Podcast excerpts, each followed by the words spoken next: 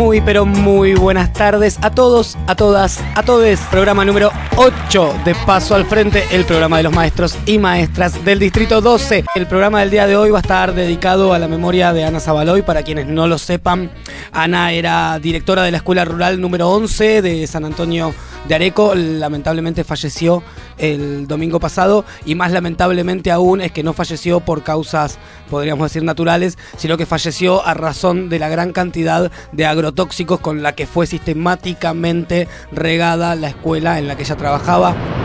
Nuevamente el insuficiente de esta semana se lo va a llevar nuestro jefe de gobierno, el señor Horacio Rodríguez Larreta y su ministra de Educación, Soledad Acuña. Pasó lo mismo que pasó la semana pasada. Esta gente quiere inaugurar cosas que no están todavía para inaugurar. El jardín no tiene luz, no tiene gas, no tiene hechas las conexiones correspondientes y obviamente las familias dijeron no trajimos para que nos hable de lo que pasó en el plenario a la mismísima Irina Garbus, secretaria de nivel primario de la Unión de Trabajadoras y Trabajadoras de la Educación. Sí, ¿cómo estás, Javi? Bien, un gusto tenerte acá. compañeros, ¿cómo andan? Eh, mira, hubo un primer momento de análisis político a cargo de nuestro secretario general, Eduardo López, que es muy interesante, analizando toda la situación política actual.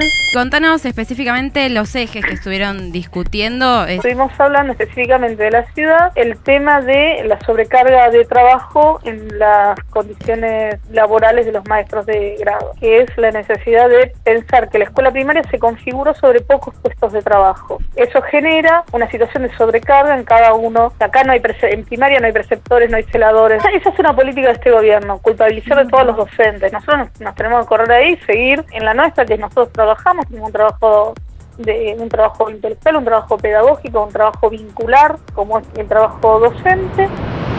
Una gran presencia en nuestra mesa está Cecilia Bayur. Bienvenida, gracias por venir. Gracias por la invitación. ¿Por qué la poesía? Bueno, la poesía forma parte de la vida. Entonces, si forma parte de la vida, aunque a veces muchos y muchas no se dan cuenta, pero la tienen incorporada de algún modo porque forma parte de nuestra trayectoria vital.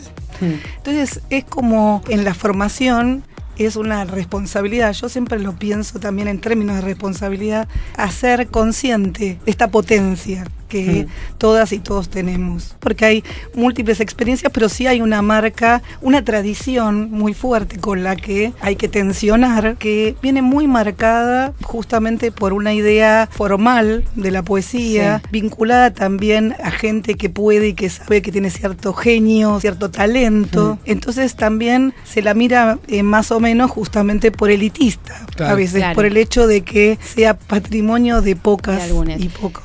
¿Cómo colaborarías en nuestras prácticas docentes para salir un poco de este manual? Suelo comenzar hablando de la poesía pensando lo poético, como algo que abarca no solamente al género, sino una mirada una visión de mundo que tiene que ver con el extrañamiento, con mirar con otros ojos, con el desacostumbramiento de la mirada, que tiene que ver con la escucha a lo cercano y a lo lejano, escucha en un sentido multisensorial, podríamos decir, que no tiene que ver con el oído específicamente, sino con una apertura de todos los sentidos, ¿no? incluso los que pensamos que no tenemos que olvidamos, a mirar el mundo de, otro, de otro modo, incluso el mundo escolar.